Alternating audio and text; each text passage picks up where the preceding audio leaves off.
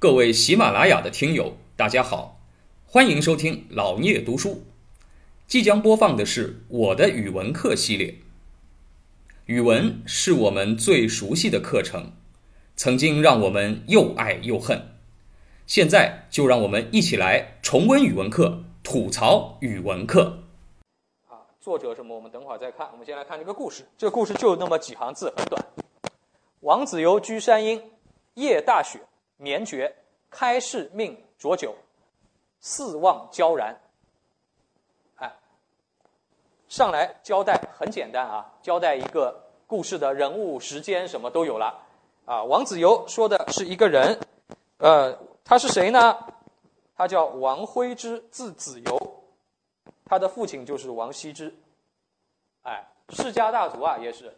呃，东晋朝就是当时西晋八王之乱啊，匈奴人打来以后。皇帝都被人抓走了，皇室里面只剩一个琅琊王，因为人本来就不在京城，所以呢逃到南方去了。那个时候叫永嘉南渡嘛，就永嘉年，大量的士族，呃，因为北方少数民族打来，都逃到长江以南。永嘉南渡以后，那个琅琊王司马睿能坐上皇帝，建立东晋朝，不是因为他自己很厉害，而是因为什么呢？而是因为在南方有一个大家族。捧他，这个大家族姓王，啊，有一对兄弟叫王导、王敦，啊，所以呢，东晋建国就有个说法叫“王马共天下”，就姓王的跟姓司马的权力一样大，因为姓司马的皇帝是从北方逃来的，其实没有什么根啊，没有什么根底。王羲之他们家就是这个王，啊，所以唐代的时候有一句诗叫“旧时王谢堂前燕，飞入寻常百姓家”，就是东晋朝有两个大族，一家姓王，一家姓谢。姓谢的，就是后来领导那个淝水之战的谢安、谢石他们，啊，包括写诗歌的什么谢道韫、啊谢灵运，他们那一帮人，哎，这个王和谢是当时的大家族啊，这个王徽之就是他们家的人，啊，所以他其实也是家世背景很好的人。这个人住在山阴，山阴在哪儿啊？山阴就在现在浙江绍绍兴附近吧，啊，这个地方。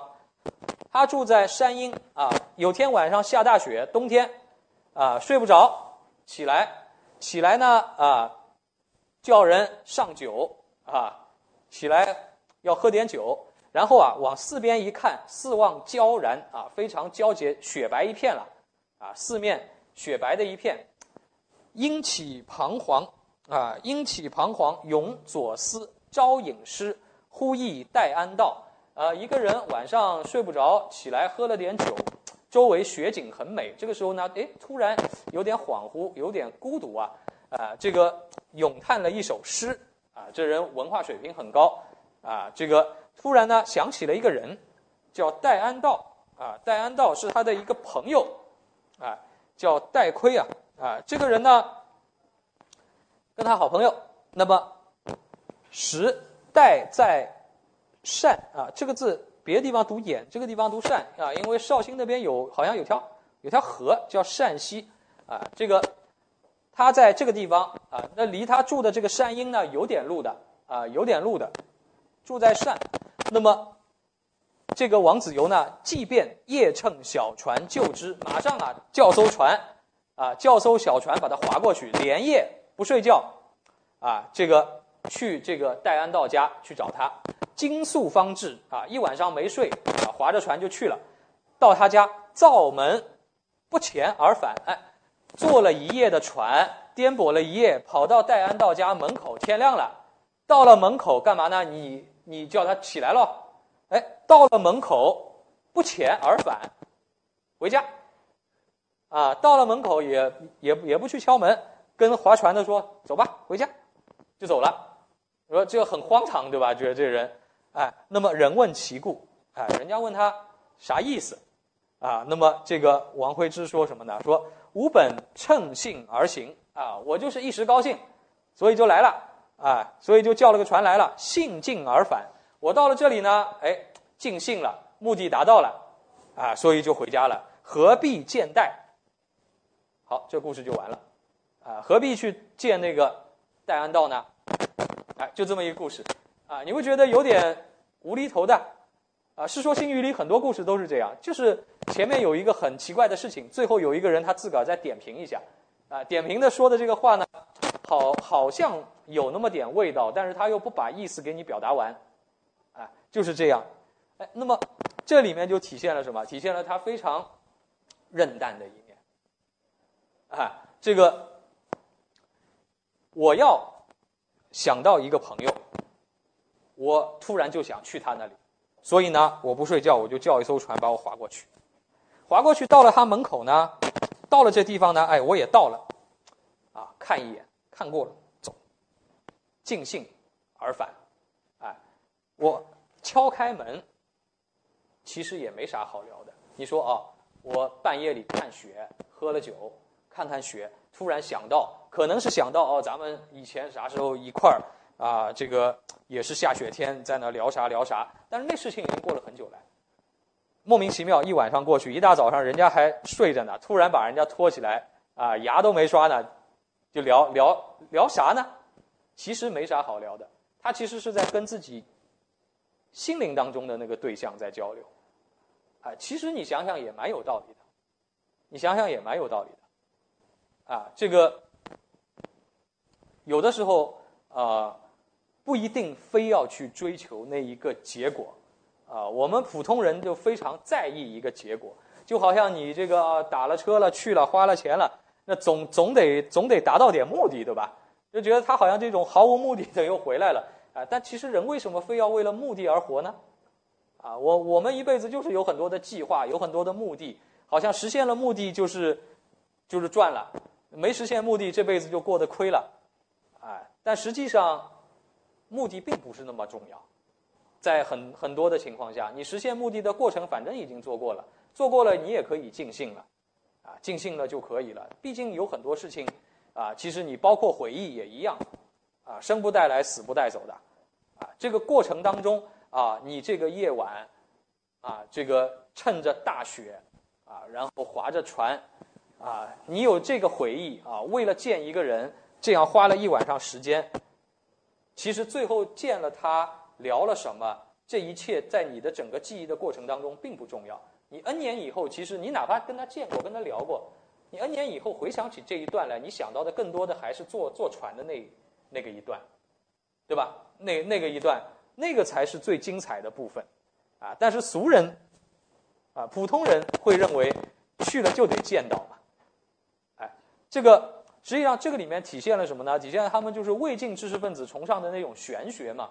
魏晋玄学当中有一个说法叫得意忘象啊，实际上以前啊那个陶渊明的诗里也讲过啊，此间有深意，欲辨已忘言，是吧？啊，这个得意忘象就是一个东西啊，你要得到的是它背后的那个意，它里面蕴含的那个意蕴，而不是要得到它那个形象，啊，这个是呃魏晋时期啊这个中国的文人。他们自己发展出来的一种与众不同的想法，呃，实际上魏晋时期的知识分子很有意思，跟之前跟之后都不一样，啊，因为之前之后都是儒家的时代，啊，都是讲究做事情要要有目标，人要修身齐家治国平天下，对吧？样样事情要做好，循规蹈矩，哎，只有魏晋这个时候，其实还有比这更荒诞的故事，在《世说新语》当中多的是，《世说新语》有几百个故事，啊，《世说新语》当中还有一故事是那个刘伶啊，这个。呃，那是很有意思的一件事情。刘伶，呃，喜欢喝酒嘛，现在就有个酒的品牌，就叫刘伶醉。哎，这个刘伶曾经就是一天到晚喝酒，然后就往那个往那个房子里一睡，啊，这个照啊，这个我们中国知识分子来说，一直是很在乎自己的形象的，生怕别人觉得自己有点什么不好，对吧？很很要面子，自古以来都这样。哎，就那个时代不一样。说有客人去找他，发现他大中午的喝醉了，躺在客厅里，什么也没穿，躺在客厅里。然后人家客人就说：“说你这个成何体统，对吧？到底你也是一个世家大族、大户人家孩子，怎么能这样，对吧？这个不嫌丑。”哎，这个刘伶爬起来说：“说这有什么？”他说：“啊，他气魄很大啊。他说这个我这样的人。”以天为我的上衣，啊，以地为我的下裳，啊，这个你啊，就是天地都是我的衣服，你现在走到我的房间里来，就是你走到我的内裤里来。打这么一比方，哎，这个你想，在之前和之后的中国的儒家知识分子绝对不会说这种话的，啊，非常失态失礼啊，咱们都觉得。但只有那个时代的，也是中国人，啊，会有这种认难的情节。哎，你想想为什么会这样？这么要面子的中国读这个读书人，其实有一个时代跟他这个时代略微有点像，咱们后面也会碰到的，后面的文学史当中就会碰到。什么时代的呢？跟他们最有共鸣的，鲁迅先生跟这个时代最有共鸣，就是民国时候的知识分子，晚清民国的知识分子，跟魏晋时候，为什么会有共鸣呢？因为同样的，是处在就是这个国家最悲惨的时代，就同样处在天下大乱、分崩离析、朝不保夕的时代。就在这个时代背景下，原业原来的中国的传统的仁义礼智信那套道德没什么用处了，真没什么用处了，啊，所以呢，人他开始释放自己内心的那些东西，啊，所以鲁迅后来专门研究这个时代，他专门还写过就是关于魏晋思想的一些研究性的论文，包括当时小说史里面也非常注重这个时代，哎，那么当然。我们现在去看他们和他们自己看自己，肯肯定感受是不一样的。你要知道，就像我刚才说的，中国第一次统一成一个国家是秦汉时候，过了四百年，这个统一的国家崩溃了。哎，我们现在看没关系，啊，东汉崩溃了，对吧？再过四百年，隋朝会统一的，而且接下来唐朝更厉害，对吧？你不要灰心呀。但是生活在那个时代的中国人不知道的呀，他就觉得这个天下统一过一次，统一了四百年，现在垮台了，今后有没有还两说呢，对吧？也许今后就没有了，就是这种像末末日逐渐逼近的这种感觉，所以他们内心的那种忧伤灰暗，是我们体会不到的。我们因为经历过那么漫长的历史，我们知道叫天下大事，分久必合，合久必分，我们都习惯了。他们是习惯不了的，他们是第一回碰上这种的。那你说，垮了的也有。同样这时代，南北朝是在公元啊四百二十年左右，就在没有多少年以后，在地球另外一边，也是游牧民族的打击。四百七十六年，西罗马帝国就真灭亡了。当年凯撒建立的横跨欧亚非的大帝国，跟我们这儿差不多的，真的就没了。罗马就被占领了，全烧了，什么都没了。啊，我们那个就差一点，啊，实际上当时是正好处在一个就是游牧民族的，其实是全球气候变冷，就是游牧民族向南扩张，往我们这儿扩张，就把我们逼到了长江南岸；往那儿扩张，就把西罗马帝国彻底摧毁了，就没了。那个是真没了。那我我们那个时候的感受，实际上跟那个时候同时代的罗马人是差不多的，就会觉得有这种末日逼近的感觉，所以他们会有这种。啊，放浪形骸的这种行为，哎，所以这个体现在当时的文学当中，很有意思，哎，那么当然啊，我们这里面说到了一些背景，啊，这个《世说新语》这本书呢是刘义庆编的，刘义庆呢他本身身份就很高贵，他是皇族啊，当时啊就南北朝当中的宋朝，南朝宋的建国的皇帝刘裕，他是刘裕的侄子啊，所以他本身也是一个王爷。啊，那么当然，他本人呢，其实人生不是特别顺利，做官做的不是很顺啊。可能他也是个读书人，啊，就也很难融入到当时那种氛围里去。所以呢，他后来就去编书去了，啊，组织他的门人编纂了这样一个记录历史的东西，这个很宝贵，啊，很有意思。没有他的这个贡献，把当时那些故事啊记录起来，呃，现在就见不着了。哎，那么。